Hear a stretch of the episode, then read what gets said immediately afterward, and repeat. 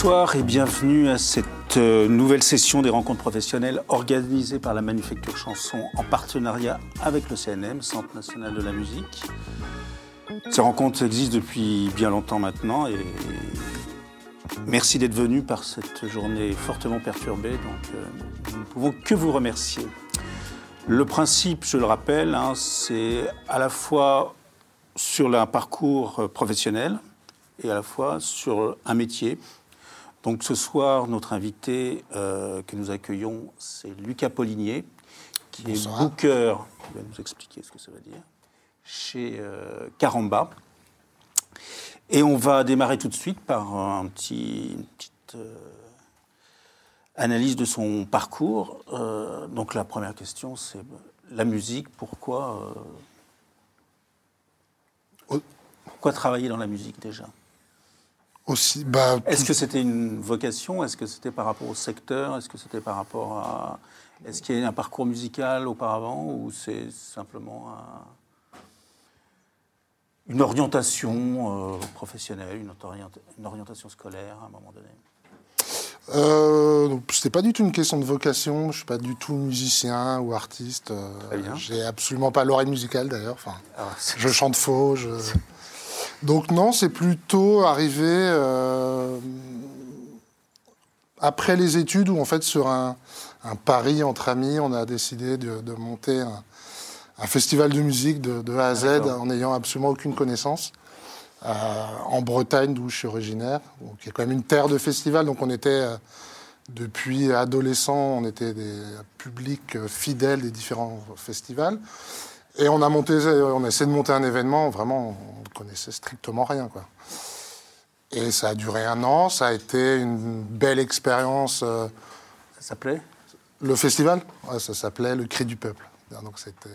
Ça tombe bien aujourd'hui. Ah, nous l'avons entendu. Donc c'était en 2000, 2006. Euh, j'avais, euh, j'avais 10... Jeune. ouais, c'était l'année de mes 20 ans. Tu vois. Et et voilà, donc on a dû tout créer. Euh, ça donc belle expérience qui s'est soldée par un échec. Tu étais à l'initiative Oui, j'étais le président de l'assaut et en fait j'avais fédéré mes cinq meilleurs amis. Quoi, ce désir, c'était parce que... Parce que... Pour organiser, pour faire, pour... Euh, ouais, c'est ça. J'avais un peu ce, côté, euh, l'événementiel m'attirait, ce côté d'être dans l'ombre, dans l'organisation. Et vu que j'aimais la, la, musique, que J'étais un public de, festival. Euh, suis dit, bon, commençons par ça. Allons-y. Ouais, mais vraiment sur un coup de tête, hein, ça mmh. s'est fait. Et donc oui, en fait, ça n'a pas, euh, pas été concluant d'un point de vue euh, financier, notamment. J'imagine. Parce que plein d'erreurs de jeunesse, en fait, hein, tout simplement. Mais le bouillon n'était pas trop... Il était quand même, je, je, crois que c'était 15 000 euros de mémoire. Ah, quand même. Donc on était 6, quand on a 20 ans et qu'il faut payer de sa propre poche, on le sent un peu passer. Quand même, ouais. Ouais, ouais. Donc il a fallu faire euh, bosser deux mois l'été à l'usine et puis on a remboursé comme ça. Et autant, euh, autant mes amis, euh, ça les a complètement dissuadés de continuer, autant finalement moi je me suis dit, c'est génial en fait, je continue. Quoi. Ah Donc ça a été, on va dire, le point de départ. Après, il y, a eu, bah il y a eu plein de soubresauts, mais ça, a commencé comme ça. Et donc j'ai vu que tu avais fait une école qui s'appelle, qu'on appelle Issoudun. Hum. Comment t'es venue cette initiative, justement, par rapport.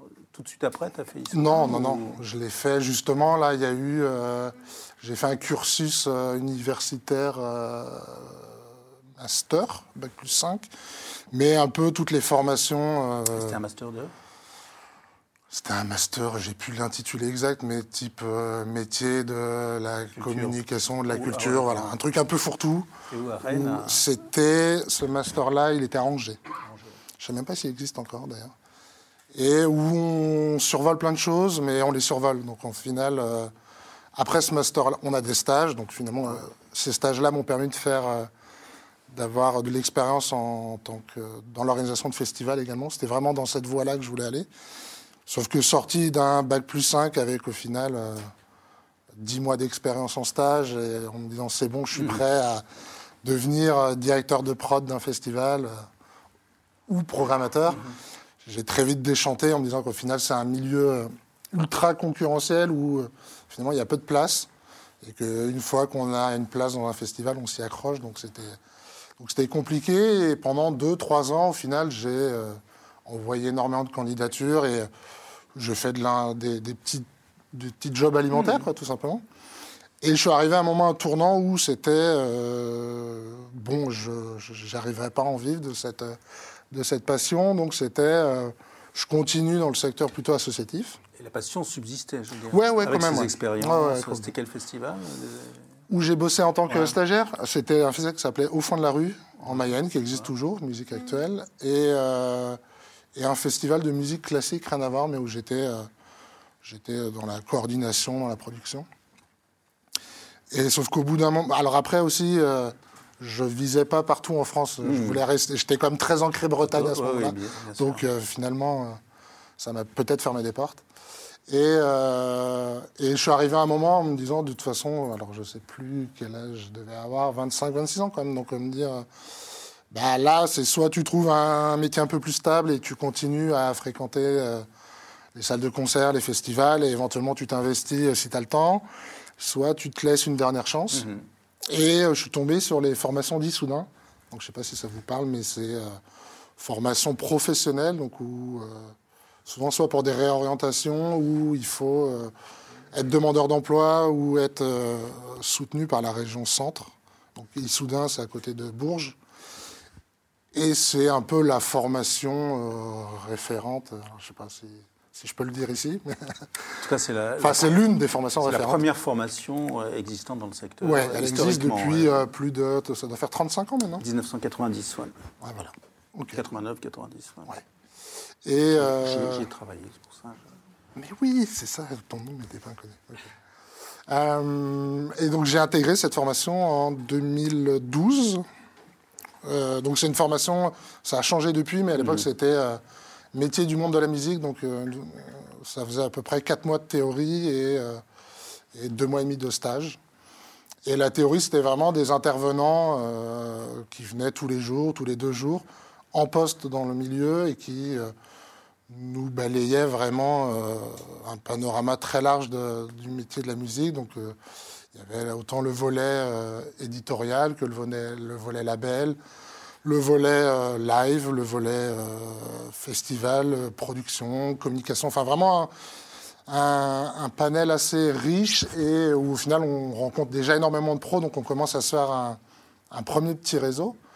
Et suite à cette formation, moi je suis, donc je suis arrivé avec un projet professionnel qui était encore à, à définir, mais c'est ça qui leur a plu. pour moi, c'était je veux continuer à travailler dans le milieu du festival parce que je ne connaissais que ça.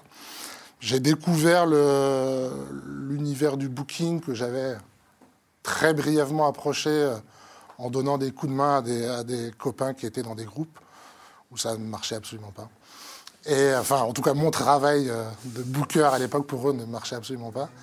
Et, euh, donc j'ai découvert le métier de, de, booker et, surtout tout ce qui a trait au live. Ça m'a plu. J'ai fait mon stage chez Caramba et depuis, ça va faire 10 ans que j'y suis. Ouais. Voilà. C'est un bon stage. Ouais, écoute. Excellent stage. Ouais, Et ça a basculé tout de suite ça, oui. Enfin, disons que, oui, oui, complètement. À la suite du stage À la suite du stage, euh, donc c'est des stages de deux mois et demi, donc c'est mmh. vrai que c'est très court et euh, souvent les employeurs sont un peu frileux pour, embaucher. pour embaucher, mais euh, ils avaient un besoin, donc j'ai commencé par, par un CDD, puis je crois un deuxième, puis au bout d'un moment ils m'ont dit tu ah, fais le job. Ils peuvent pas plus. Oui, déjà, ils ne pouvaient pas plus. Et puis finalement, euh, je leur convenais. Oui, ouais, c'était super. Bah, c'est une réussite. pour l'instant. Mais donc là, quand, en rentrant chez Caramba, tu changes un peu d'activité. Tu étais plutôt dans l'organisation de festivals et là, tu es plutôt dans l'organisation de tournées ou la vente de spectacles. Oui, mais il y avait quand même ce, ce parallèle de métier de l'ombre au final, d'avoir plein de paramètres à gérer. Alors effectivement, on ne parle plus de d'un événement qui se passe sur un temps précis, mais, euh, mais euh, une carrière d'un artiste mhm. sur euh, plusieurs mois ou plusieurs années. Donc, il y avait comme ce que j'aimais bien, c'était d'être, c'était d'être à la, à la base un peu d'un, d'un projet, enfin en tout cas d'être moteur sur un projet et d'y être depuis, depuis le tout début. Quoi. D'accord. Mais là, il y avait aussi le l'aspect commercial, parce qu'on va revenir sur la notion de booker, mais oui, oui, ça, effectivement, est très important. Oui, oui, effectivement. Ben, je suis plutôt Et tes expériences avec tes amis dans les groupes n'avait pas été très hmm. heureuse, donc je ne sais pas si. Ouais, non, non, c'est vrai. Bah, disons que j'avais aussi déjà cette chance, c'est que je suis arrivé donc à 27 ans. Hmm. Bon, j'avais quand même une certaine euh, maturité par rapport à si j'avais débarqué 5 ans plus tôt. Ouais, Ça aurait été plus compliqué. Donc déjà une, euh, enfin une maturité personnelle, hein, j'entends. Et, euh, et, je suis quelqu'un de plutôt à l'aise à l'oral, donc ça m'a pas impressionné en fait. Enfin au début, forcément, il euh, faut se lancer, mais très vite, euh, passer des coups de fil, euh, envoyer des mails, c'est simple, hein, mais passer des coups de fil et envoyer des mails qui sont quand même l'essence du, du, métier de, de booker. je me suis dit, en fait, finalement, on est là pour parler de musique avec des interlocuteurs qui ont la même passion que moi, donc au final, c'est pas très, très compliqué. Quoi. Enfin, pas très compliqué. Ça va, je veux dire, j'ai pas à leur vendre quelque chose, des, aspirateurs ou j'en sais rien. Bien sûr. Euh, non, non, ça l'a fait. Alors après, effectivement, hein, il y en a euh, pour qui c'est compliqué. J'ai eu cette chance où finalement ça a été assez fluide assez rapidement. Et ils t'ont confié des budgets, enfin des artistes euh, importants, ou tu as commencé par des, artistes, disons, en devenir? Non, des artistes en devenir, oui. Au début, même j'ai commencé en tant qu'assistant d'un booker, senior. senior où je travaillais avec lui, c'est-à-dire qu'on était souvent en binôme. Et non, moi, je touchais pas au budget, je faisais vraiment à la fois des missions d'assistanat et de, de, dans la production, c'est-à-dire des réservations de billets de train, des réservations d'hôtel, la mise à jour de bases de données, et puis passer l'aspect régie, quoi. L'aspect régie, voilà, et euh, et passer des coups de fil, euh, notamment sur tout le. Enfin, je pense qu'on va on va en parler plus tard, mais le réseau des programmateurs et des diffuseurs est tellement large que on peut, une seule personne ne peut pas appeler tout le monde. Donc au final, on se partageait. Et moi, j'avais plutôt justement, il fallait que j'aille un peu dans les coins, essayer de trouver le maximum de dates. Donc pas forcément le truc le plus simple au début. C'est là qu'on se rend compte que bah, soit ça plaît, soit ça plaît pas en tout cas. C'est là qu'on apprend le métier aussi. Le réseau, tu le maîtrisais peut-être pas totalement. Non, pas du tout. Hein. Non, non, absolument pas. Et, Différents euh, types de salles, etc. je l'avais appris par, euh, via la formation, mais en tout cas, c'est en parlant aux, personnes, c'est en les rencontrant lors des événements pro qu'on commence à se faire un réseau. Et euh, donc, moi, j'ai commencé plutôt par des petits artistes. et après, avec l'expérience, les changements des collègues qui, qui changeaient de, structure. Donc, je récupérais des projets, et puis je suis monté petit à petit comme ça. des exemples de projets sur lesquels tu as travaillé au début? J'ai oh alors j'ai commencé par un artiste qui s'appelait Yves Jamais, qui est plus chez Caramba maintenant. Mais euh... c'est pas un, artiste. Non, non, c'est pas un petit artiste. Non, non, effectivement. Non, non, euh...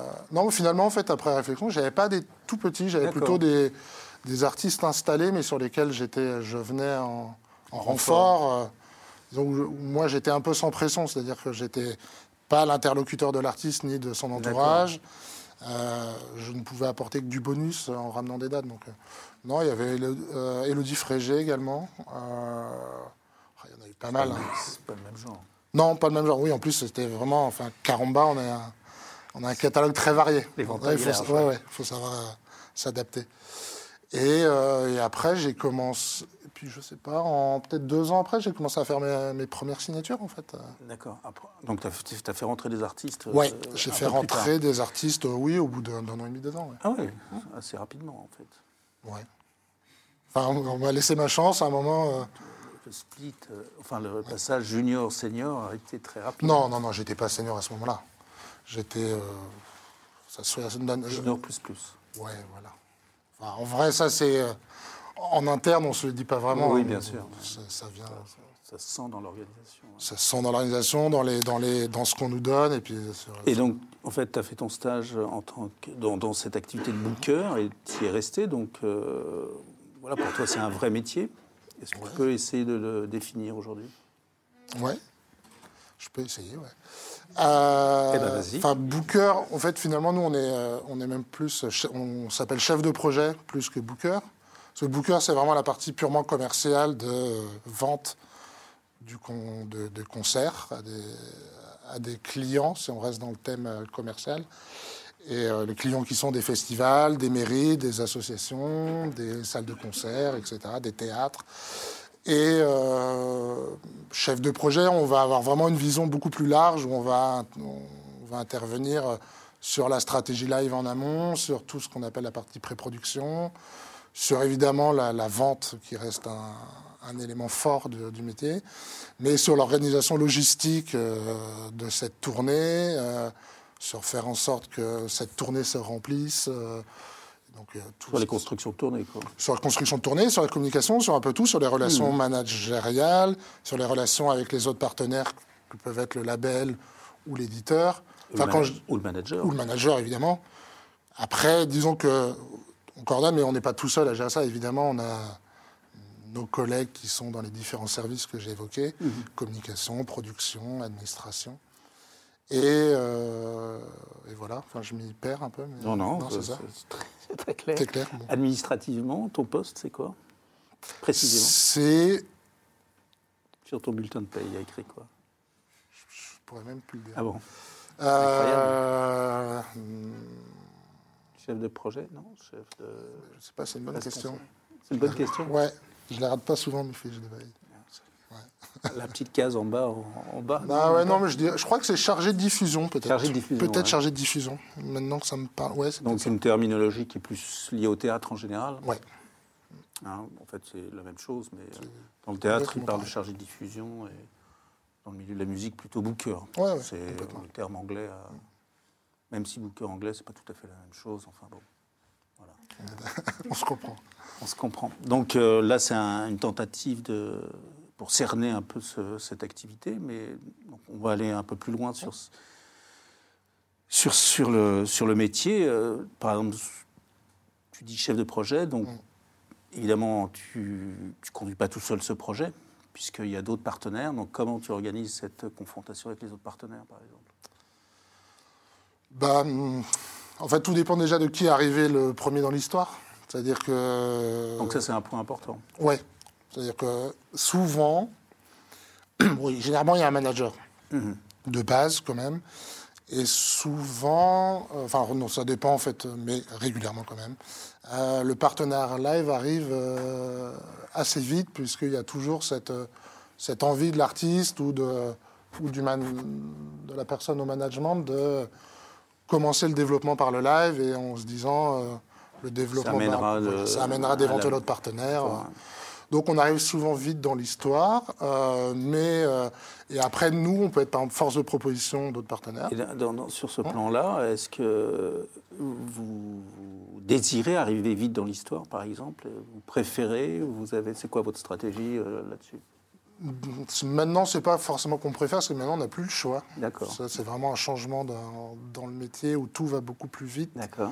Trop vite, même d'ailleurs, à mon goût où il y a une telle concurrence que euh, on est des fois amené à signer des projets qui n'ont absolument rien sorti ou un titre et qui n'ont jamais fait de scène. Donc, euh, donc, il faut être réactif. Et prendre des risques. Et prendre des risques, oui. La, part de risque est d'autant plus importante, du coup. Ouais. Et donc, ça, ça ce que vous faites majoritairement aujourd'hui? Ça dépend. Ça, ça veut dire qu'on euh, peut être amené euh, à signer effectivement des, artistes euh, dits émergents au tout début, où là, il y a une prise de risque, notamment financière, parce qu'il y a mmh. tout à créer. Mais il y a aussi des, mouvements d'artistes plus établis d'une structure à une autre. Donc, nous, d'être aussi réactifs, de, de savoir, entre guillemets, sonder le marché quand on sait, enfin, c'est un travail de réseautage euh, quotidien mhm. auprès des managers, des, des, différents labels, des différents éditeurs. C'est un exemple d'artiste que vous avez euh, conduit comme ça euh, Qu'on a récupéré. Au, tout début? Au tout début. Enfin, sur lequel tu as travaillé toi. Hein, bah, moi, ma première signature, ouais, ça, alors en plus, c'est un exemple. C'est que je l'ai signé, c'était au tout début, mais il est parti avant que ça vraiment ah explose. C'est L'Homme Pâle, par exemple. D'accord. Voilà. J'ai été, je crois, son, euh, son premier partenaire live. D'accord. Il, il, faisait déjà des concerts un petit peu mhm. par lui-même. mais euh, Il n'avait pas de label Il n'avait pas de label, mais il n'en a jamais eu en fait de label. D'accord. Non, il avait un manager.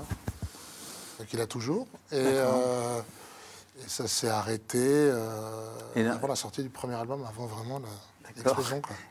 Pourquoi vous avez raté cette affaire alors?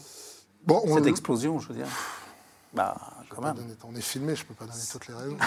non. je m'excuse. Non, non, mais euh, il y a ah, je pense que tout simplement, lui. Enfin, il voulait faire autrement. Il avait envie de voir ailleurs. Je pense qu'il ne s'y retrouvait pas forcément euh, chez Caramba aussi en termes d'image. Moi, j'ai ma part de responsabilité, à savoir que on a dû. Enfin, à l'époque où ça s'est arrêté, j'avais évidemment beaucoup moins d'expérience que maintenant. Et du coup, euh, bah, j'ai pas réagi. Je n'ai hmm. pas géré ce, ce, sujet de la même façon. D'accord. Donc. Euh, puis après, c'est le... il y a eu un nouveau partenaire euh, dans la boucle aussi, qui lui avait peut-être d'autres affinités avec d'autres partenaires live. Voilà, il y a. Et donc il y a beaucoup de va-et-vient comme ça entre les, artistes sont fiables, stables Oui. Sur le non, bah, enfin. En vrai, sur les gros artistes. Euh, là, sur, ce type d'exemple, vous avez quand même investi au démarrage, vous avez pris le risque, etc. On a investi de l'argent, mais le, nouveau partenaire live a, a récupéré. A épongé la dette, on va dire. Ah, d'accord. Bon, il a vu très vite que ça allait marcher, donc euh, ça ne l'a pas. Mais oui, souvent, il y a des. Soit il y a des contrats et du coup, il y a quand même un, contrat à respecter, ou en tout cas. D'accord.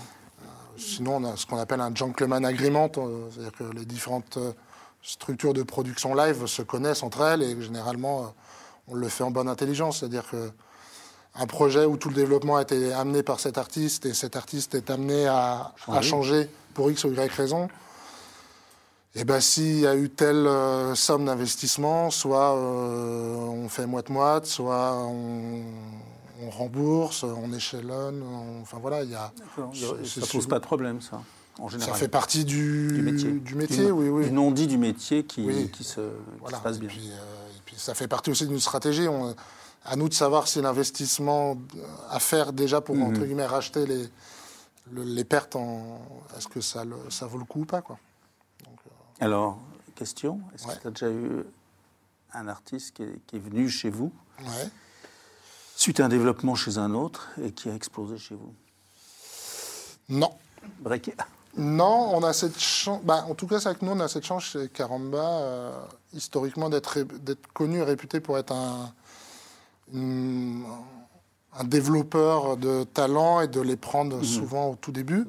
Donc c'est vrai qu'en tout cas, nos, euh, on va dire, nos têtes d'affiche du catalogue, on les a euh, eues souvent dès le début.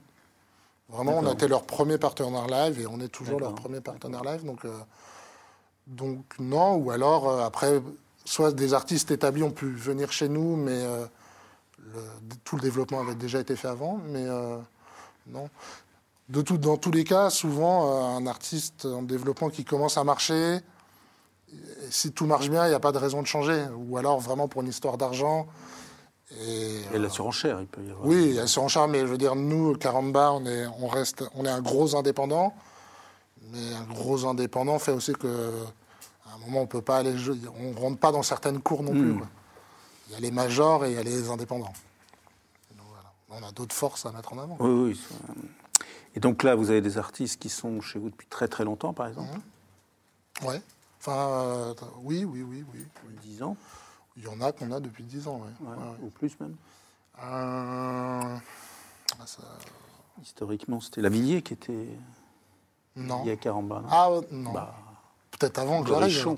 Ah oui, bah, peut-être. Oui, mais mon patron a, fait, a eu plein de vies, plein de cas. Oui, tu, tu le connais aussi bien que moi, peut-être. Euh, mais en tout cas, depuis que je suis arrivé, il n'était pas, pas chez nous. Non, historique. Enfin, disons que depuis que je suis arrivé, les artistes un peu historiques, mais ou qui sont là depuis longtemps, c'était Zaz. C'était parce que finalement, là, elle n'est plus chez nous depuis, sur la nouvelle, depuis la nouvelle tournée. Euh... Et tu as travaillé dessus, j'ai vu Oui, j'ai travaillé sur Zaz, Ça a été le, le premier gros projet qui m'ont donné, effectivement, suite à un changement de, de personnel. Euh... Non, historiquement, euh, on avait des artistes historiques, mais qui sont plus. On avait Christophe, par exemple, qui, restait, qui était très longtemps avec nous. Euh, Il y a un film qui sort sur Christophe, euh, je vous le signale comme ça. Ouais. Effectivement. Au cinéma, oui. Mais non, mais déjà, enfin, 10 ans avec des artistes, c'est déjà beaucoup quand même. Ah, mais c'est très, très bien. Soit, déjà, il faut tenir sur la durée pour les artistes, et puis, et puis comme dans toute relation, il peut y avoir de la lassitude d'un côté comme de l'autre. Donc, des fois, je pense, enfin, je pense que c'est bien aussi pour insuffler un, nouveau souffle au projet, des fois, de, de changer. De changer, ouais. Hmm. Une autre manière de, de, découvrir une autre manière de fonctionnement, enfin de, fonctionner, pardon, euh, d'un côté comme de l'autre. Et alors, donc, tu es chef de projet. Dans les maisons de disques aussi, ils ont le même vocabulaire. Hein. C'est des chefs de projet en général. Donc, entre chefs de projet, vous entendez bien. Il n'y a pas trop de friction entre le monde de l'enregistrement et le monde du live. Et le manager, qui est aussi chef de projet. Tout le monde est chef de projet. Donc, c'est vrai que ça ne rend pas les choses un peu compliquées de temps en temps Si, complètement. souvent, notre interlocuteur principal reste quand même le, manager qui est censé justement faire tampon entre les différents partenaires. Mais, euh, mais si. Euh, avoir la vue d'ensemble et hein la direction de la carrière. Mais souvent, avec les labels, si, c'est plutôt. Euh, c'est un peu tendu. Tendu, disons qu'on n'a pas les mêmes stratégies, on n'a pas les mêmes temporalités. Et, et souvent, c'est euh, nous, on a besoin du travail du label pour que ça fonctionne. Eux, inversement. Donc, il faut trouver le, le juste milieu pour que ça fonctionne bien. Et mhm. voilà. Mais euh, souvent, Et donc, en ce sens, souvent, euh, vaut mieux que l'artiste ait un manager plutôt que pas. Alors, ça, Franchement, ça dépend des, artistes. Ah ça simplifie pas les choses. Il y, a des, il y a des managers ou des manageuses qui peuvent complexifier ah, la chose. encore, mince oui, bien sûr. Et il y a des artistes, euh, suivant leur euh, maturité, encore une fois, qui peuvent complètement s'autogérer. Il y a des, artistes qui ont ce qu'on appelle plutôt des business managers, euh, à savoir qu'ils vont gérer leurs affaires ou la partie contractuelle. Mhm. Mais pas la partie stratégique. Mais pas la partie stratégique et surtout pas la partie gestion quotidienne. Il y en a qui ont, ce besoin, ou en tout cas qui n'ont pas ce mhm. besoin d'être accompagnés au quotidien. Au contraire, tu en as d'autres qui ont besoin d'être euh, très entourés et d'avancer un peu en mode famille. Ça, c'est vraiment au cas par cas, pour le coup. Donc, on a vraiment tous les... Et pour toi, dans ta position, quelle est la meilleure situation? Toujours bien d'avoir un manager, ou une manageuse, en tout cas, effectivement. Parce que quand il y a des choses compliquées à dire, c'est toujours... Euh, Mieux d'avoir De les donner en front euh, à l'artiste, bon... C'est compliqué aussi. Ouais, ou alors il faut vraiment que l'artiste arrive à dissocier. Euh...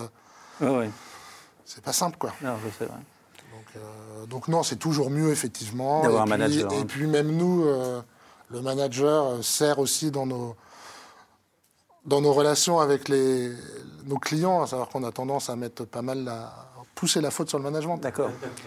Quand il faut aller négocier, quand il faut aller demander des choses, c'est voilà, c'est la ah, du manager, j'y suis pour rien. Voilà. Mais c'est le jeu. Hein. Non, non, mais Donc non, en tout cas, ouais, c'est bien toujours, de le dire, ouais, c'est tout à fait. c'est plus intéressant, effectivement. Enfin, puis ça apporte euh, un artiste ou une artiste, pardon, tout seul, forcément, euh, même si euh, il a, il est capable de se gérer. À un moment, il est la tête dans le guidon et, et c'est compliqué de, de, prendre de la hauteur ou prendre du recul pour savoir ce qu'il faut faire euh, de bien pour euh, l'évolution de son projet. Donc, euh, un manager, ça apporte une vision quand même différente. je dis toujours manager au masculin, mais on parle évidemment d'un manager ou d'une manageuse. je veux dire management, je vais essayer de... le management. Le management. Voilà, exactement ça. Neutralise un peu la question. Autre cas de figure, vous pouvez, est-ce que vous pouvez rentrer des artistes qui sont imposés ou proposés par des maisons de disques, par exemple? oui, Au contraire, oui. Imposer non, proposer oui. Oui. Oui, même d'ailleurs, euh, il y a vraiment en fait euh, enfin, le fantasme de euh, découvrir un, un, artiste venu de nulle part dans le métro ou qui joue, pardon, qui joue dans un, un petit rade de quartier et qu'on est le premier à découvrir. Bon, ça, effectivement, c'est ce qui nous fait un peu tous mmh. vibrer, mais dans les, dans les faits, c'est très très rare. et souvent, on est tellement sursollicité que bah, on est toujours davantage rassuré, nous, si euh, un projet nous est proposé par mhm. euh, un label, quel qu'il soit, un label un autre partenaire, un autre partenaire, effectivement, qu'on connaît déjà, parce que euh, c'est, je veux dire, on peut avoir un artiste ou une artiste qui nous est proposé, qui a déjà un entourage établi, mais si nous, on ne le connaît pas, ou si c'est un petit label associatif, un petit manager, forcément, on va on va pas tendre l'oreille de, la même façon. C'est plus par manque de temps hein, que par manque d'intérêt. Mais de la même façon que si c'est euh, un label avec qui on a l'habitude de travailler ou un manager qu'on connaît qui mm. nous le propose.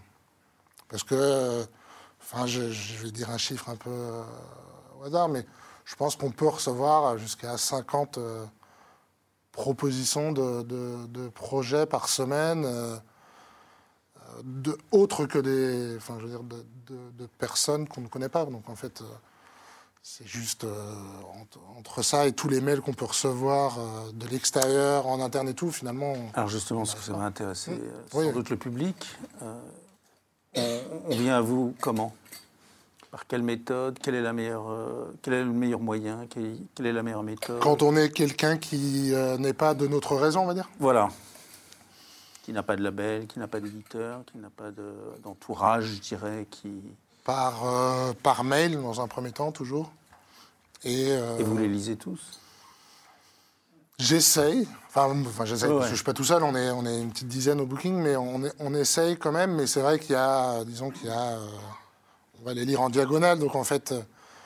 Moi, je dis régulièrement, il y a vraiment une façon de, de construire son mail de présentation. Et il faut que en quelques coups de, enfin, en quelques secondes, on, on ait les quelques éléments qui nous sautent aux yeux, qu'on puisse écouter, qu'il y a les bons liens au bon moment. Euh. Alors les bons liens, c'est quoi aujourd'hui euh, le meilleur bah, C'est vrai que j'en parle régulièrement. quand j'interviens maintenant à Issoudun, j'ai j'ai la chance de, je boucle la boucle, ah, et, je leur, je leur en parle. Je dis bah c'est un exemple tout bête, mais il y a encore des gens qui, par exemple, vont nous envoyer un oui transfert.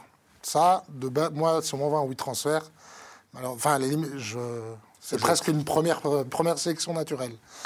Parce que, euh, parce que si je commence à télécharger les WeTransfer que je reçois à chaque fois, mon ordinateur va être saturé et qu'au final, euh, le peu de temps que j'ai pour écouter de la musique, c'est quand je vais de mon travail à chez moi ou dans les transports en commun sur mon téléphone. Donc, règle de base, envoyer un lien streaming, SoundCloud, c'est ce qui marche le mieux enfin, ou Bandcamp, le standard, ce que vous voulez. C'est un cloud privé, quoi. Ouais, c'est SoundCloud, après, oui, oui, c'est ça. il y a des Google Drive, mais ça, les Google Drive, c'est généralement quand c'est euh, mhm. des connaissances. Mais sinon, un SoundCloud, c'est très bien. Et puis, euh, c'est pareil, c'est aller à l'essentiel. C'est-à-dire que partez du principe, du principe qu'on a malheureusement peu de temps à accorder parce que euh, c'est un métier où tout va très vite à mhm. chaque fois. Et que ne mettez pas 15 titres parce qu'on n'écoutera pas les 15 et mettez toujours, faites bien votre sélection, mettez pas, si vous n'êtes pas obligé de les mettre dans, la, dans le même ordre que la tracklist de votre projet, mettez les titres impactants dès le début parce que la première écoute, c'est euh, en 30 secondes, il faut déjà qu'on. Il faut faire le choix du 45 tours euh, dès le début. Ouais, c'est ça. Non, mais il faut mettre le single en premier et... et... voilà, déjà il y a ça. Et puis pas besoin de. Et puis pareil, mettez pas un pavé comme ça. Euh, on ne le lira pas, mettez deux, quelques lignes impactantes. Enfin, il faut aller à l'essentiel, en fait. Mhm. Au moins dans un premier temps, et quand il y a un intérêt, euh, c'est là où on, nous, on sollicite un, rendez-vous ou plus d'informations par mail, etc. Euh, etc. Et vous allez plutôt sur les dates aussi, s'il y a des dates qui existent, non? Sur les dates, pour aller voir les projets Oui, oui, oui, mais en fait... pas tellement. Bah, si, on va à Paris. Mais en fait, à partir du moment où il y a des dates dans des lieux identifiés... Enfin, c'est vrai que, par exemple, moi, j'ai pas le enfin moi ou même mes confrères, c'est rare qu'on aille euh, dans un bar Cafcons qui, euh, pour aller voir les concerts. On va, on se déplace dans toutes les salles de concert, mais généralement à partir du moment où un projet, euh, ne serait-ce que joue par exemple au Trois Baudets, ou peut jouer ici d'ailleurs, c'est qu'il est un minimum identifié déjà. Donc c'est vrai que quelqu'un qui commence et qui fait ses premières scènes mmh. dans, un, dans un rad, non, généralement, j'ai pas l'occasion d'y aller. Sauf par hasard. Ou par hasard, effectivement. Alors peut-être des premières questions euh, dans la salle et une question, je Ça euh, Là, vous disiez, on, écoute les, titres et notamment les plus impactants. Hum. Euh, est-ce que, en tant que booker ou chef de projet live, les vidéos qui font genre 1 minute 30 de résumé de concert, ça peut vous intéresser ou pas? Oui, complètement, au contraire, ouais. Non, en vrai, ce qu'on va regarder, c'est toute façon, on va aller sur des liens cliquables. Donc, c'est-à-dire qu'effectivement, un, un, lien audio, quel qu'il soit, mais SoundCloud, c'est toujours euh, c'est ce qui est le plus simple. Lien vidéo, donc ça peut être un clip ou deux, mais euh, pareil, choisissez bien les clips. Euh, et, s'il y a un lien live, oui, évidemment, parce qu'à la base, on est quand même.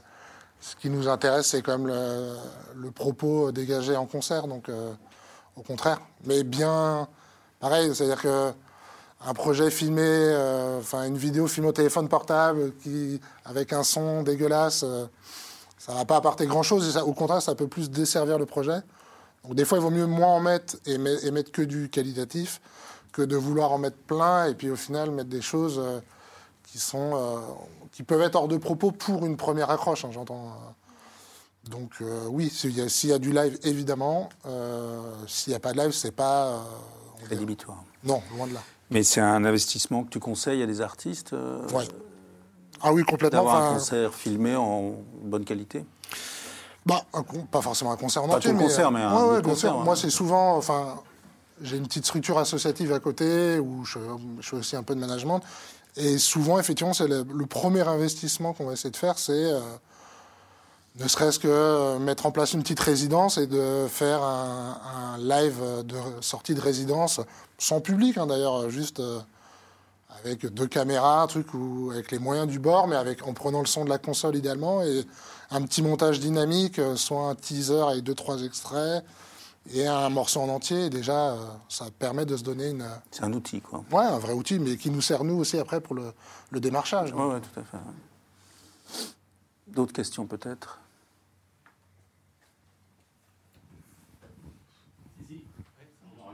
Ok, pardon. Euh, J'aurais une question par rapport aux réseaux sociaux. Ouais. J'imagine que c'est une question qui revient souvent. Ouais, pardon. Euh, et euh, bah, c'est quel est le degré euh, de. Jusqu'à quel point est-ce que vous regardez ça pour juger du développement d'un artiste et, enfin, Potentiellement quelle plateforme? Et, et est-ce que vous regardez le nombre de followers ou le contenu? Enfin, Qu'est-ce que vous pouvez nous dire par rapport à ça quoi? Ouais, non, mais c'est évidemment très important et ça, ça a une place prépondérante, mais en vrai, c'est prépondérant même dans toute l'industrie de la musique, hein, pas que dans le live d'ailleurs, malheureusement. Donc évidemment, on va regarder. Euh, alors après, les réseaux sociaux de ma génération, hein, donc euh, je suis, Facebook et Instagram et je m'arrête là, mais maintenant ça va jusqu'à TikTok. Euh, évidemment, on, regarde, mais c'est pas, on va pas. Disons qu'on un projet qu'on connaît pas, on dit, il y a 100 000 followers, ça va nous interloquer plus facilement. Mais un projet qui en a 500 ne va pas nous dire Ah bon, il a que 500, next, loin de là. Donc on les regarde. Après, ça, c'est plus pour moi davantage être le, label qui va s'y intéresser. Nous, on va regarder potentiellement les, vidéos YouTube, les, vues YouTube. Et au contraire, moi, j'ai tendance à regarder inversement, c'est euh, la cohérence des vues YouTube, parce qu'il y a ce fléau de l'achat de vues. Et ça, c'est arrive énormément que souvent des projets au début se retrouvent avec euh, une vidéo sortie qui se retrouve avec plusieurs dizaines de milliers de vues, alors que les autres chiffres ne, suivent pas. C'est-à-dire qu'il va avoir 20 euh, abonnés sur sa chaîne YouTube et il va y avoir 100 euh, likes sur la vidéo, 10 commentaires et puis par contre 100 000 vues. Donc ça, ça n'a aucun intérêt. c'est un vrai conseil parce que, au contraire, je trouve que ça va plus, ça va moins m'inciter en fait à m'intéresser parce que je vais faire bon, en fait, on n'a pas la même façon de développer le projet si si l'artiste ou le management fait ça, c'est que peut-être euh, il pense qu'en faisant plus de vues, ça va marcher, ce qui n'est pas le cas. Donc évidemment, on regarde, des fois c'est une façon de nous rassurer, mais en final, on va davantage regarder euh, les réseaux pour voir les éventuels euh, amis qui pourraient avoir liké la page. Et de se dire, ah tiens, il y a tel pro qui a déjà liké, ou il y a tel un tel, ou ok, ou, ou et regarder les réseaux sociaux aussi pour voir un peu ce qui comment il les gère, comment. Euh, davantage Instagram, par exemple, c'est vrai que ça peut être intéressant de se dire ok, lui, il a une. Euh, il éditorialise un peu son, Instagram de telle façon, c'est intéressant et ça peut donner plutôt une, facette de sa personnalité qui est intéressante. Mais en tout cas, c'est pas c'est pas ça qui va, euh, ça va pas être un élément déclencheur d'une éventuelle signature. Oui, bonjour. Bonsoir. Vous parlez tout à l'heure de, des, euh, des artistes que vous preniez au tout début et que vous construisez ensuite avec euh, du développement. Comment vous approchez les, vos clients, enfin pas vos clients du coup, mais plutôt vos, aussi vos clients qui vont acheter les spectacles, quand vous proposez un article, qui un artiste, pardon, qui n'a encore rien sorti? Bah, de toute façon, après ça, c'est euh, effectivement maintenant avec l'expérience et le, réseau qui s'est développé, on a quand même plus de facilité que moi, pauvre petit booker il y a 10 ans, qui essaie de faire pour mes copains. C'est-à-dire qu'évidemment, maintenant, euh, euh, mon adresse pro, elle est déjà identifiée.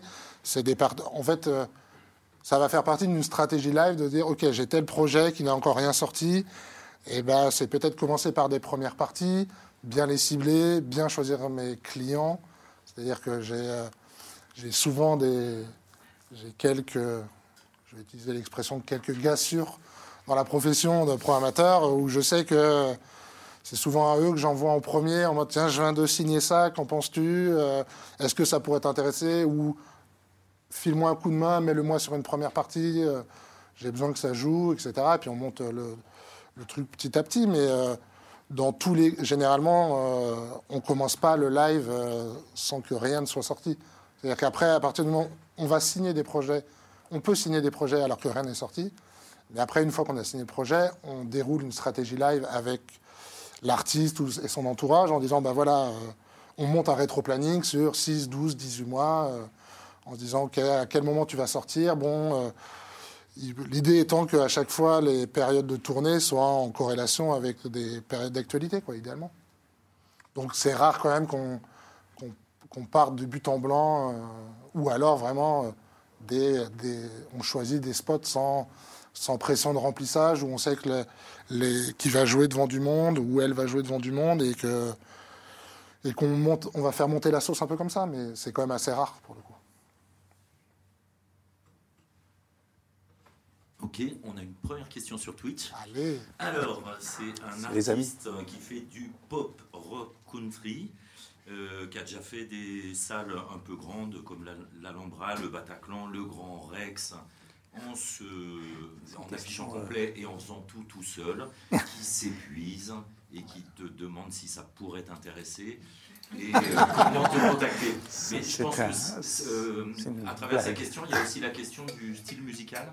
Est-ce que toi, tu t'es attaché à des styles musicaux particuliers et tu signes plus favorablement euh, un, rappeur depuis l'homme ou non, bah, euh, après, euh, Karma, on est vraiment très large. Euh, alors c'est vrai que moi j'ai des affinités avec les musiques urbaines. J'ai monté une cellule dédiée aux musiques urbaines au sein de Karamba. Mais je m'occupe aussi de projets variétés, de projets. J'ai un projet country, Americana Country déjà dont je m'occupe. je fais de la pop, de la folk. non, je fais un peu tout. En fait, ça marche, ça marche au coup de cœur artistique dans un premier temps soit on enfin ça, soit au coup de cœur artistique quand on va sur des, des musiques, euh, on va dire pas de niche, mais des musiques plus pas si simples que ça à développer. Et des fois, euh, il y a des projets où euh, artistiquement c'est peut-être moins le coup de cœur, mais on le fait parce que parce qu'on sait que ça peut marcher. Et on le fait aussi pour une histoire de bah, de rentabilité économique de la structure. Et puis, et puis il y a aussi des fois des coups de cœur humains qui sont plus présents que des coups de cœur artistique. En fait, euh, on trouve euh, son plaisir à, différents enfin, on le met à différents curseurs en tout cas. Comment vous répartissez les projets au sein de la, structure? Euh, bah, C'est, ça dépend. Après, il y en a qui ont des affinités avec certaines esthétiques. Nous, ce qu'on fait généralement, c'est que Bon, on est tous un peu des têtes chercheuses, mmh. c'est-à-dire qu'on on ziote un peu les, différents réseaux, les médias, etc. On en parle en interne, on en débat, et après, euh, souvent, euh, c'est aussi en termes de, densité de catalogue à l'instant T. Quoi. Ça veut dire que des, certaines personnes, euh, bah, il suffit que tous leurs artistes soient en tournée au même moment, bah, il va moins signer, d'autres où ça va être plus calme, ils peuvent se permettre. Et encore une fois, quand on dit moins signé, euh, si on signe, si moi, par exemple, je signe euh, ne serait-ce qu'un projet par an, euh, c'est déjà bien. Quoi. Ah Ça prend tellement de temps, en fait, à développer que qu'au final, alors il y a, y a cette, toujours cette envie, effectivement, d'être, de, en signer un maximum et de signer la nouvelle star de demain, mais en fait n'y a rien de pire que d'avoir trop d'artistes et de mal les travailler. Il vaut mieux en avoir un peu moins et de, bien les développer. Et là, aujourd'hui, vous en avez combien à peu près? Vous, vous la, structure, ah pas toi. je croyais que tu me vous voyez. Non, non, ah, on en a. alors, dans le catalogue, on en a une centaine, je pense. Ah mais pas forcément tous en tournée au même moment. Oui, ouais, on en a même plus que 100. Mhm. Parce qu'on a plein de, branches différentes qu'on essaie de. Y compris l'international ou... Oui, c'est pour ça. Ouais, ouais, on a, on a une cellule dédiée à l'import euh, qui fait, enfin, agent quoi, tout mhm. simplement. là, il y a une trentaine ou quarantaine d'artistes. Plutôt sur le, le rock indé et plutôt sur de l'émergence pour le coup.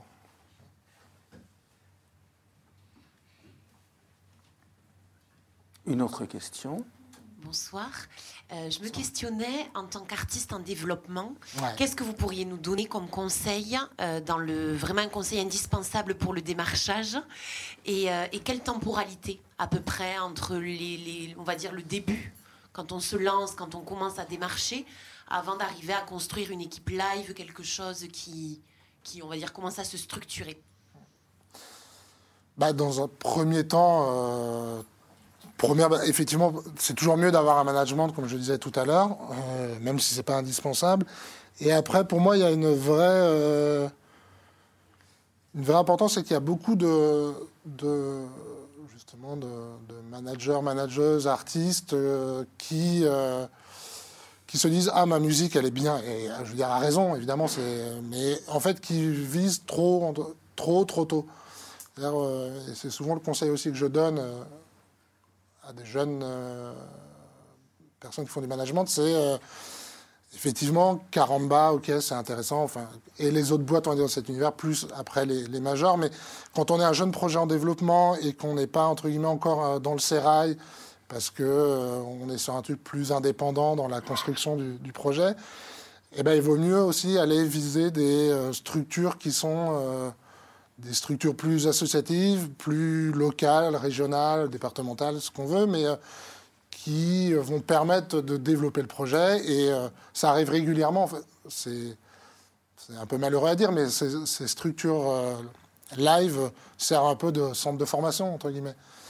Et en fait, parce que ça évite aussi à vous, artistes ou, ou management, de vous épuisez à recevoir que des noms ou si vous recevez déjà des réponses.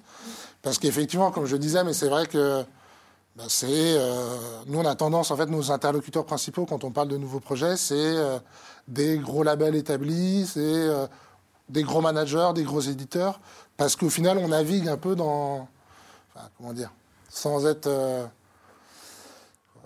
pas le, c'est pas le haut du panier, c'est pas ce que je veux dire, mais c'est, je veux dire, euh, on est quand même, on fait partie des grosses structures, donc on est quand même euh, dans des grosses économies, et qu'effectivement, quand on est un petit projet, ben à un moment, je pense que c'est plus pertinent d'aller viser des petites structures live comme des petites structures labels qui, peuvent et qui, ont de grandes chances de le bosser aussi bien. Leurs limites seront jusqu'à un moment, il y aura peut-être des limites en termes de réseau, mais je veux dire, si elles font bien leur travail, il n'y a pas de raison elles vous feront déjà passer un, deux, trois niveaux qui vous permettront de devenir visible et plus visible à des structures plus grosses comme Caramba ou d'autres.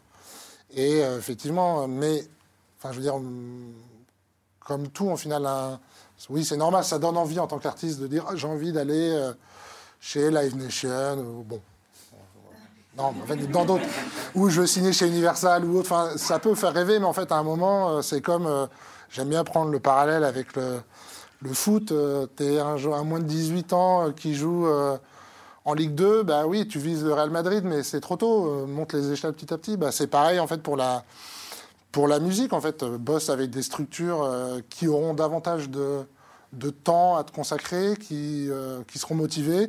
Ça se trouve, il y aura un, crush et vous allez monter l'un et l'autre ensemble et ce sera très bien, vous, vous ferez votre vie professionnelle ensemble ou au contraire, ils auront fait leur travail pendant 3-4 ans et ça se terminera en bon terme et après ce sera le moment d'aller voir, euh, d'aller voir plus haut. Quoi. Une autre question à ma gauche. J'ai une question sur le modèle économique. Euh, on n'a pas trop parlé, mais euh, je suppose que vous prenez un pourcentage sur les billetteries. Comment ça se passe exactement? Et juste une deuxième question, pour les artistes qui sont signés, c'est quoi la temporalité justement de booking? J'ai l'impression que c'est des temps assez longs, mais est-ce que c'est la règle générale ou est-ce qu'il y a des exceptions? Comment, En termes de temporalité, comment ça fonctionne? Oui, évidemment, on est rémunéré. c'est ce qu'on appelle des frais de structure qui sont un pourcentage des recettes ou des dépenses engagées, qui peuvent varier souvent pour des projets émergents. En général, je parle au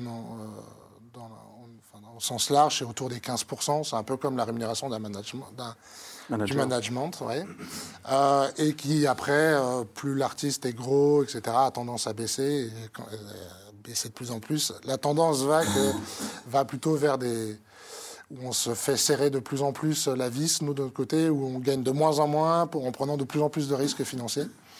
Mais donc voilà, on gagne, on est un pourcentage sur, sur le alors ça dépend de, chacun, mais souvent des recettes ou des dépenses, peu importe.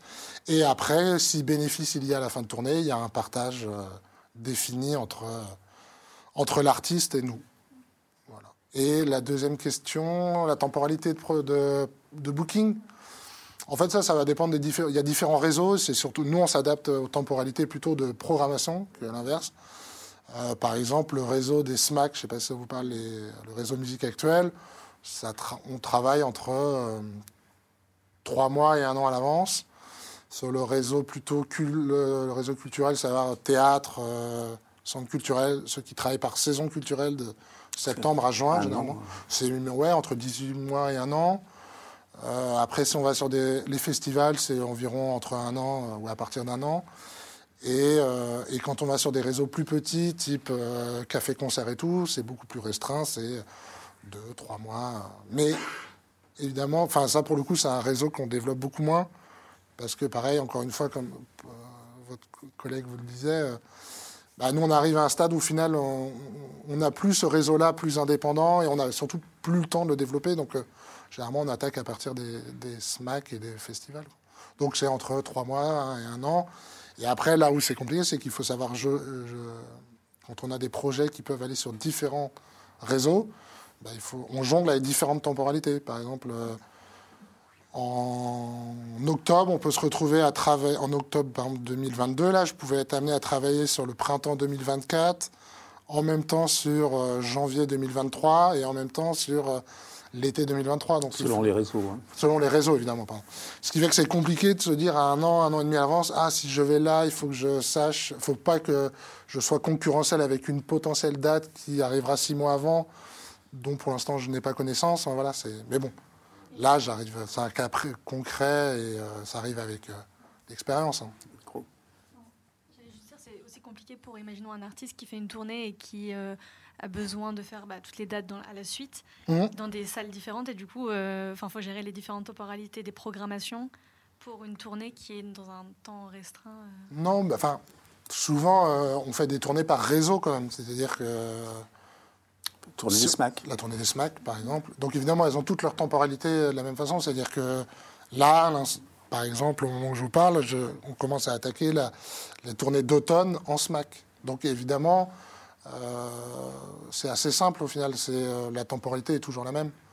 Mais effectivement, c'est minimum six mois à l'avance. Donc c'est. Euh, et ça, c'est une stratégie qui a été définie avant avec l'artiste, avec son entourage, en disant Ok, tu veux tourner à l'automne, il va falloir que tu sortes tel truc avant, etc.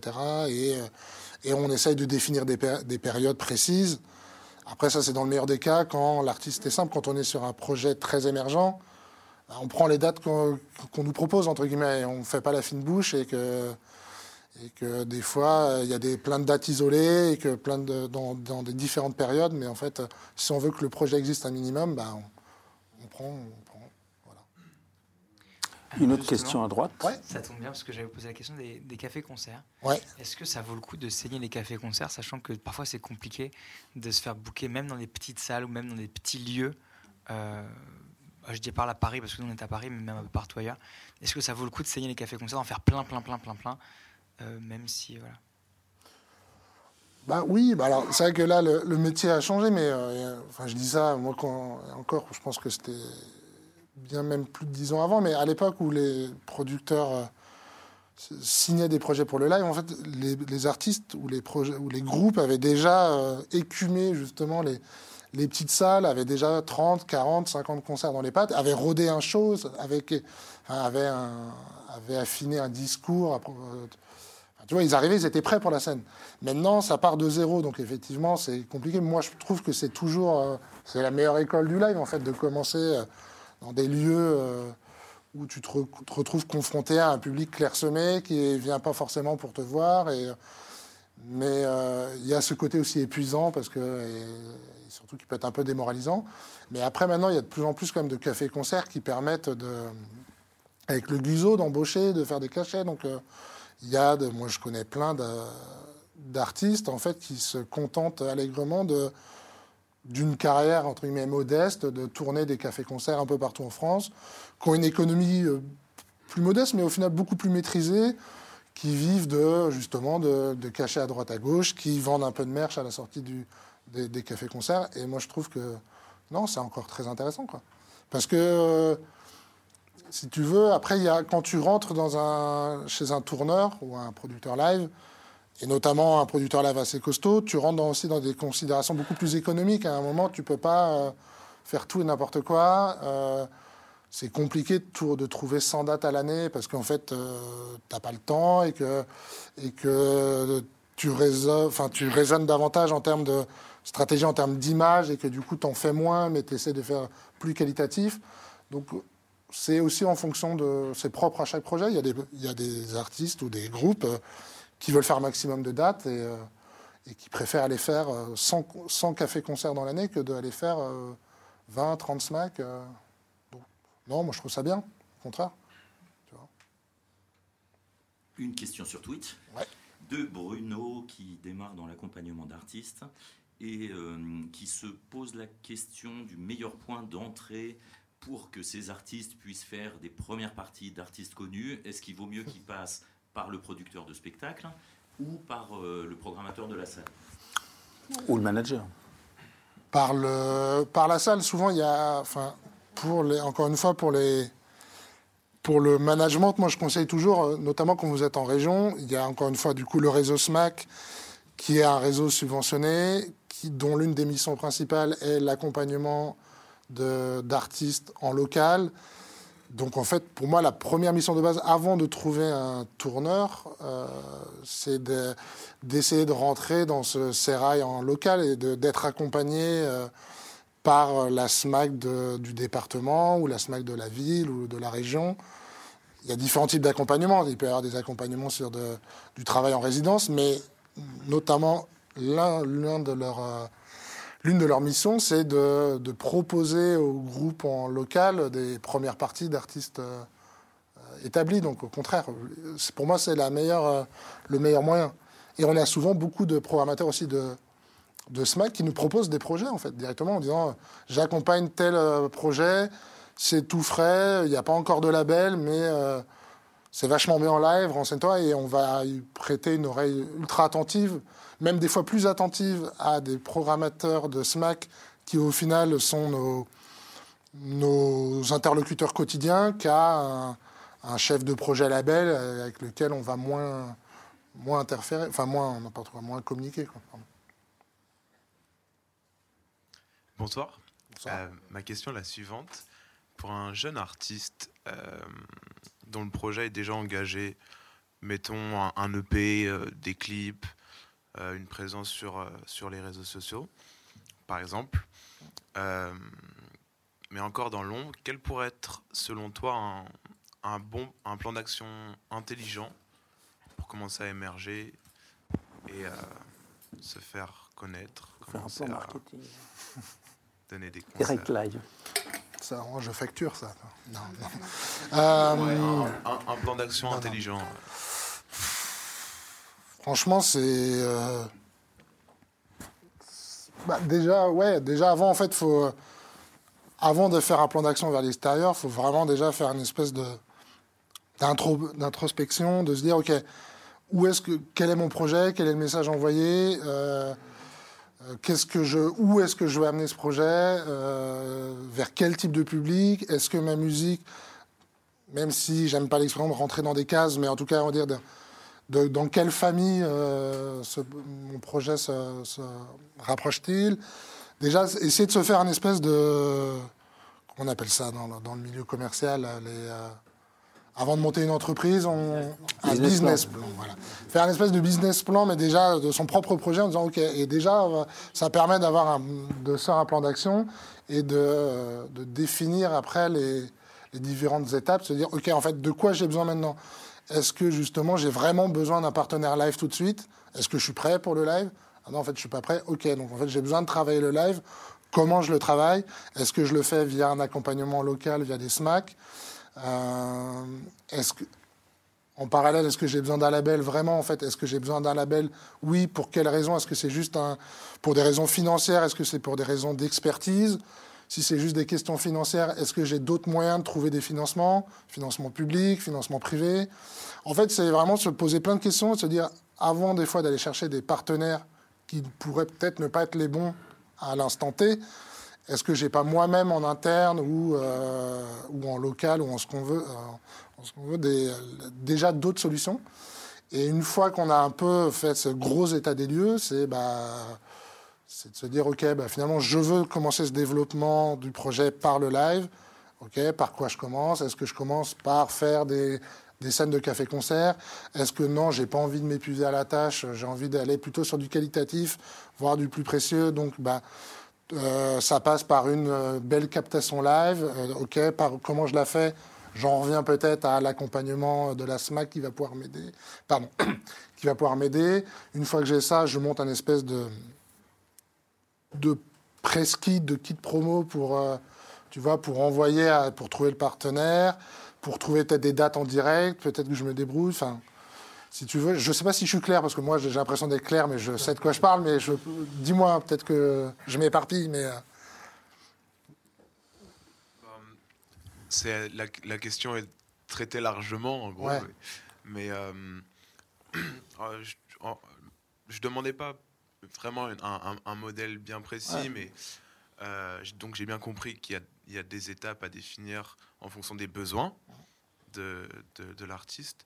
Mais euh, mettons pour, euh, euh, je sais pas quelles pourraient par exemple être les priorités, trouver un label, réunir un budget pour, pour sortir un, album, un clip plus, plus important, je sais pas quelles pourraient être des priorités, comment les, les atteindre, comment réunir les outils pour... Oui, bien sûr, j'imagine qu'il n'y a pas de recette, mais quelle pourrait être voilà un, un modèle type, plus ou moins bah, justement, c'est ça aussi qui est intéressant dans ce métier, qu'il n'y a vraiment pas de modèle type. Enfin, et on je l'ai bien vu d'expérience quand tu essaies d'appliquer une recette qui a fonctionné avec tel projet, si tu l'appliques à un autre projet, ça peut être, ça peut absolument pas marcher, une catastrophe. Et euh, non, déjà, c'est euh, encore une fois, est-ce que tu as besoin, est-ce que c'est définir quel va être ton premier partenaire en fait. De quoi as-tu le plus besoin C'est euh, est-ce que encore une fois tu as besoin de sortir un album? Enfin là on arrive en fait. Finalement c'est un truc très vaste, c'est-à-dire que est-ce que tu as besoin de sortir un album? Est-ce que tu juste une tu sais il y a des beaucoup beaucoup d'artistes maintenant, surtout que ça devient de plus en plus simple de produire de la musique et de moins en moins onéreux, euh, qui vont faire une stratégie de sortir des singles tous les mois ou euh, Riles, je sais pas si ça vous parle, un, rappeur qui en fait a la stratégie de sortir un morceau tous les dimanches pendant un an. Il s'est fait connaître comme ça. Donc au final, euh, il n'y a vraiment pas de, recette miracle. Euh, si tu veux, euh, là, moi, je parle de, mon prisme d'un gros indépendant où forcément, je vais avoir besoin, ou on va avoir besoin que ça brille un minimum pour qu'on s'y intéresse. Mais si je moi, avec ma structure associative à côté, où on est vraiment sur des tout petits, des petits artistes en local, bah, je réfléchis de la même façon. Je me mets à la position, à la tienne ou à celle de n'importe qui, en mode, en fait, de quoi vraiment j'ai besoin, tu vois. Et, euh, et enfin, vraiment, j'ai pas de réponse. Euh... Non, toute faite, ouais. Faudrait écouter. En fait, en vrai, là, il faudrait que tu me fasses écouter le projet et on en discute. Et je, te, je, je pourrais juste te conseiller. Ça, ça se trouve, mon pas pour autant que mes conseils seront les bons, tu vois, mais faut le faire au feeling, des fois, ça marche comme ça, hein, à l'instinct. Et... Je crois qu'il y a une autre question à droite. Bonsoir. Bonsoir. Euh, tu parlais tout à l'heure justement de, de, l'industrie de la musique où tout va extrêmement vite euh, et où les choses sont pas mal identifiées, les artistes sont, aussi identifiés musicalement dans des cases. Quand tu reçois des projets ou qu'on te propose un projet où tu te dis euh, il est plus difficilement identifiable. On ne peut pas vraiment dire c'est de l'urbain ou de la pop ou de la chanson française. Et que ça peut potentiellement prendre plus de temps à le développer, à le vendre. Est-ce que, euh, est-ce que tu te dis euh, génial, je mise dessus, ça va me prendre du temps et, et, peut-être je vais me prendre des portes, mais en fait, euh, ça peut être intéressant ou au contraire, pas le temps, c'est, c'est pas un artiste qui va être facile et, et on n'y va pas Là, quand il y a ce cas de figure-là, soit il y a gros coup de cœur artistique, et là, la passion prend le dessus sur la raison. Ah, ça va, je m'engage dans un projet où je ne devrais pas y aller. parce que au final, moi, je suis employé pour faire gagner de l'argent à, la boîte et à mes patrons, quand même, à la base. Et euh, donc, soit il y a gros coup de cœur, et en fait, euh, à moi de trouver les arguments auprès de ma direction pour dire j'y crois, il faut y aller. Soit il y a aussi, euh, il y a aussi tout simplement de dire, enfin, dire, de la, la, stratégie et du business, de dire peut-être un projet qui va m'être apporté par tel interlocuteur. Je me dis, si j'ai potentiellement un truc à y gagner plus tard, enfin, tu vois, une espèce de carotte, entre guillemets, oui, je peux, y aller. Après, euh, si c'est un projet totalement émergent sur une esthétique un peu de niche, bah non, ça va être compliqué, mais ça rejoint un peu ce que je disais tout à l'heure, c'est que si c'est un projet émergent sur une esthétique de niche, nous, Caramba, gros indépendants spécialisés dans la dans les musiques, enfin au sens large, mais où nos têtes de nos, on va dire nos, têtes d'affiche restent des projets variétés, chansons, bah, c'est juste qu'on n'est pas le bon interlocuteur en fait, quoi. Tu vois? Les bons, en tout cas le bon partenaire. Mais moi, personnellement, effectivement, ça me ferait kiffer des, fois. Enfin, j'ai envie d'aller sur des trucs. Euh, j'ai envie de me faire plaisir, mais tu vois, des, des, fois, il faut faire des projets où tu te fais moins plaisir, qui font plaisir à ta direction, pour faire des projets où tu te fais davantage plaisir euh, personnellement. Quoi. Tu le fais parfois euh, Ouais, c'est déjà, oui, oui, c'est déjà arrivé. Je l'ai fait, oui, effectivement. Mais ça, tu, peux te permettre aussi de le faire quand. Bah, là, j'ai davantage de latitude parce que ça fait dix ans que je suis dans la dans la maison, et qu'ils me font confiance et que après je vais pas aller. Euh, enfin, je, je m'interdis quand même certains trucs parce que je me dis bon là non c'est c'est trop. C'est trop et puis finalement ce serait aussi desservir le projet. Ce serait juste. Euh, enfin il y a rien de pire que l'artiste ou son entourage dit oh génial j'ai signé chez Caramba mais en fait euh, si c'est pour que moi je n'apporte pas de plus-value et qu'au final on perd, je lui fais perdre son temps, mhm. je, perds, je, je, me fais perdre moi-même du temps et potentiellement de l'argent, en fait c'est bon pour personne. Quoi. Euh, bonsoir. Moi, je me demandais dans quelle mesure est-ce qu'une société de production, euh, un tourneur, pouvait euh, prendre le rôle d'un producteur dans, dans l'établissement d'une carrière d'un artiste en développement. Parce qu'on parlait tout à l'heure d'investissement dans la création, dans l'image. Et, et, voilà, tout simplement. Bah, déjà, nous, enfin, là, effectivement, quand on parle de tourneur, souvent on est producteur live, c'est-à-dire que dans la très grosse majorité des projets, on, euh, investit l'argent, mais dédié au live. C'est-à-dire qu'on ne on va pas financer des clips, par exemple. Ce n'est pas notre corps de métier. Euh, financer des clips, c'est pour le label. Euh, mais nous, évidemment, on va aller financer une résidence de création, on va aller financer les répétitions, on va aller, on peut aller financer un ou une attachée de presse qui va aller travailler sur les dates en région pour faire en sorte, pour booster euh, la billetterie. On va aller euh, investir sur du matériel scénique, sur d'éventuelles tenues de scène, sur des décors, sur, euh, sur plein de choses.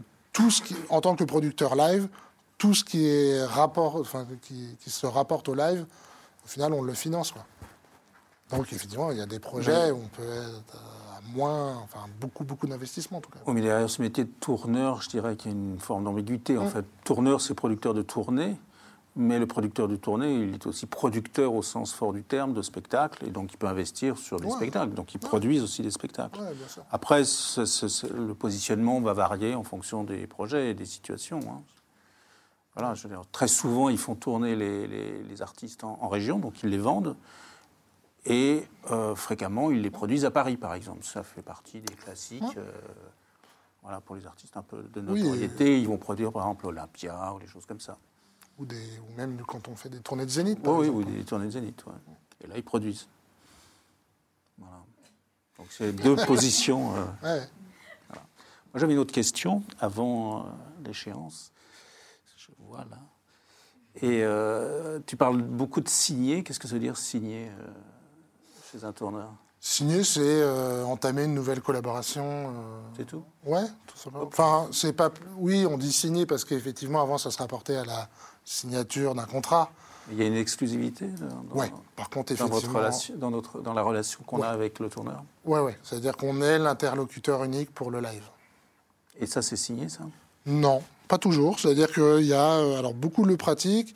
Il y a ce qu'on a soit en signe un contrat, il y a ce qu'on appelle aussi des deal mémos qui sont une espèce de euh, feuille de route synthétique euh, de la collaboration entre qui euh, répertorie la durée de, la collaboration, les, les territoires sur lesquels on peut travailler, les moins, les, ça délimite aussi ça peut délimiter les investissements financiers qui vont être faits, ça fixe les cachets qu'on va payer aux artistes et qui sert entre guillemets de contrat. Mais il y a aussi tout simplement des fois la fameuse poignée de main euh, qui sert d'engagement oral.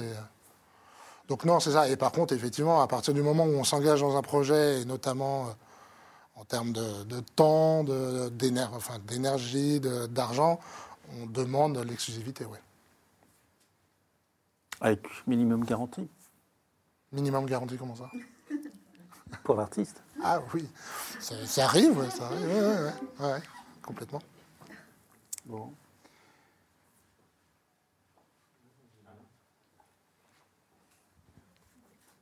Bonjour. Euh, c'était une question sur les, les petits, euh, les petits euh, tourneurs, les petits producteurs. Savoir comment on les reconnaît déjà quand on a une liste ou des choses comme ça, et, et, et savoir a priori si c'est plus des généralistes un peu, s'ils plus à tout ou c'est moins spécialisé que vous? Bah, tu, Tout simplement, quand, quand tu es artiste ou tu es euh, management, tu fais un travail de recherche avant. C'est-à-dire que tu vas, euh, tu vas aller chercher sur Internet les différents, euh, les différents tourneurs qui sont répertoriés soit sur des sites, et puis tu regardes, tu peux les regarder par région. Tu peux encore une fois demander à il y a des, ce qu'on appelle des pôles ressources en région aussi, notamment, qui permettent d'accompagner les artistes, où tu peux leur... Euh, eux, ils ont souvent la liste des, des, des tourneurs euh, dans leur région, dans leur mhm. département. Et, puis tu... Le CNM, le CNM effectivement. Qui, une base de données, ouais. Ouais. À, travers le catalogue. Et tu regardes après le catalogue, effectivement. Ça veut dire que. Bah, C'est-à-dire que tu, par exemple, tu, si tu regardes Caramba, tu verras qu'on ne fait pas de métal, par exemple. C'est pas par choix, enfin ça s'est fait naturellement. Euh, ben, quand on reçoit une si on reçoit une proposition d'un groupe de métal, en fait, moi de base elle est presque mise de côté. C'est même pas parce que j'aime pas ça, c'est qu'en fait euh, tout simplement on n'a pas développé ce réseau-là nous, donc en fait euh, on n'est pas les bons partenaires. Et je pars du principe que si on m'a contacté alors que je suis pas le, potentiellement le bon client, c'est que le travail n'a pas été fait en amont. Enfin, c'est, euh, on rentre encore une fois dans des considérations commerciales, mais c'est comme, euh, j'en sais rien, je, je vends des, euh, je vends des, je sais pas, tel objet, bah je, j'essaie de cibler avant, tu vois, mais ma clientèle, quoi. C'est pour ça que pour, pour bien cibler, il faut l'avoir localisé avant, le bon, le bon producteur, et, et du coup, voilà, c'était juste savoir s'il y critères. Non, là, c'est plutôt de la recherche. C'est-à-dire que tu vas, euh, généralement, quand tu as un, projet, que soit, enfin, tu, tu connais des groupes un peu euh, identiques, si tu veux, par exemple. Et donc, du coup, tu, il suffit que tel groupe qui fait un peu la même esthétique musicale, eh ben, il est signé dans tel euh, tourneur, tu vas aller regarder, puis après, de fil en aiguille, enfin, tu tu te renseignes ou tu regardes d'autres groupes un peu euh, pareils, tu regardes, tu dis tiens, ça c'est tel tourneur, ok, ah, ils font ça, ok, ah, peut-être qu'ils font trop dans mon esthétique. Des fois, justement, d'être pile dedans et d'avoir un tourneur qui a déjà trop de projets dans la même esthétique, c'est jamais bon parce qu'au final, il va dire bah, je vais pas en rajouter un autre qui va, qui va concurrencer ceux que j'ai déjà. Mais euh, oui, tu regardes, après tu te, tu te renseignes, tu, tu poses des questions à plein de gens, tu vois, tu tu as des événements pro qui servent aussi à ça, tu vois, euh, dans l'année, euh, où tu peux aller à la rencontre des gens et leur poser des questions. Euh. Les festivals servent beaucoup à ça, hein. Bourges, des choses comme ça. À Paris, il y a le Mama. Le Mama. à Nantes, il y a les bises de. Ouais. Ou le girafe. Ouais. Ah ouais. Sinon, il y a le girafe. À FGO, ouais. Girafe à FGO, c'est un peu codé, mais c'est bien. c'est la journée d'information, de ressources, euh, je ne sais plus la suite. Mais... Il faudrait que tu le saches un jour. L'accompagnement de la formation. Voilà. Okay. C'est un certain ah ouais. Pro qui a trouvé ce nom euh, rigolo. Moi, je peux poser une petite question ouais, ah ben... avant que tu conclues. Euh, non, non, vas-y, une question, une question, ça servira de conclusion. Comment tu vois l'avenir et, le rapport entre la, scène et, et l'enregistrement, ou ce qu'on appelait le disque avant. Le, que, voilà, comment, parce qu'il euh, il y a quand même quelques années, c'était euh, souvent le, disque, euh, l'audiovisuel qui payait la scène d'une certaine manière, mmh. enfin qui, qui était prédominant, et aujourd'hui c'est quand même beaucoup plus équilibré. Et, et comment tu vois l'évolution aujourd'hui ah, bah, c'est compliqué parce qu'il y a surtout, euh, et moi je trouve ça très bien, y a, vraiment tout a changé. On n'est on est plus dans les modèles de euh, on sort un album, on tourne, euh, on exploite cet album pendant 12, 18 mois, on fait une pause de 6 mois, on repart en création d'un album, on sort un album. Avant c'était un peu ça, ce modèle-là, établi notamment par les, les, labels et les majors. Et c'est vrai que maintenant il y a eu l'avènement du streaming qui a bouleversé plein de choses et notamment les musiques urbaines qui ont pris une place prépondérante et qui en fait ont juste euh, cassé tous les modèles. Et moi je trouve ça super bien de dire qu'en fait euh, maintenant il y a des projets qui peuvent sortir de nulle part avec des stratégies complètement différentes. On en revenait à Riles qui sortait un titre par semaine, mais il y a plein d'idées. Enfin, vraiment maintenant on peut, on peut faire un peu ce qu'on veut finalement. Il y a des...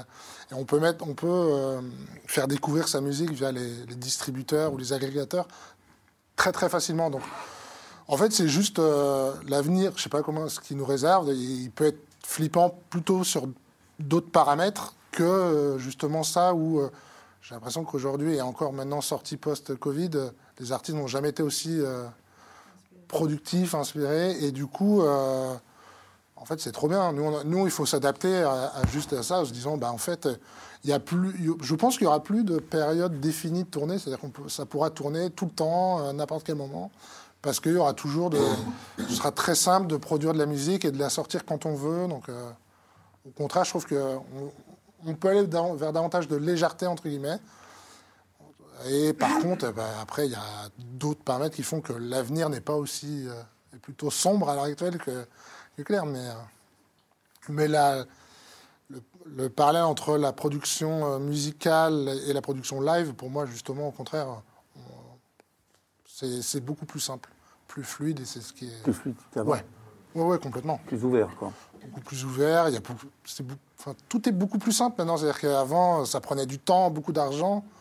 Maintenant, il y a des, plein d'artistes qui font des albums dans leur chambre avec un, logiciel qu'ils ont craqué sur Internet et euh, ils ont acheté un micro et puis voilà quoi. Et donc, euh, donc c'est trop bien. Ça, ça me permet même de démocratiser encore davantage euh, la musique. Quoi. Il n'y a plus besoin de dépenser des dizaines et dizaines des dizaines de milliers d'euros pour faire un album et faire en sorte qu'il soit écouté. Quoi. Donc, euh, non, ça, il a fallu justement s'adapter à ça. Mais ça, je pense que c'est plutôt... On en prend la bonne direction, quoi. J'ai répondu à ta question Cool. Donc je crois qu'on peut clôturer la séance en donnant la parole à Tristan. Alors, juste pour euh, annoncer la prochaine rencontre professionnelle qui sera le 28 mars et on accueillera Naïma Bourgo de Gouline Productions. Et de LGO, justement. Voilà. Qui nous avait fait défaut il y a quelque temps et qui revient. Euh, qui, revient. Voilà. Eh bien, il n'y a plus qu'à remercier Lucas. Ben, merci à vous. Vous venez d'écouter les Rencontres Pro 2.0, proposées par la Manufacture Chanson, en partenariat avec le Centre national de la musique, en direct de l'espace Christian Dante. Elles sont animées par Bertrand Mougin et modérées sur Twitch par Tristan Aspala. Pour y assister ou poser vos questions en direct, retrouvez toutes les infos sur notre site internet www.manufacturechanson.org. N'oubliez pas de vous abonner sur votre plateforme de podcast préférée pour ne pas rater les prochaines rencontres. À bientôt.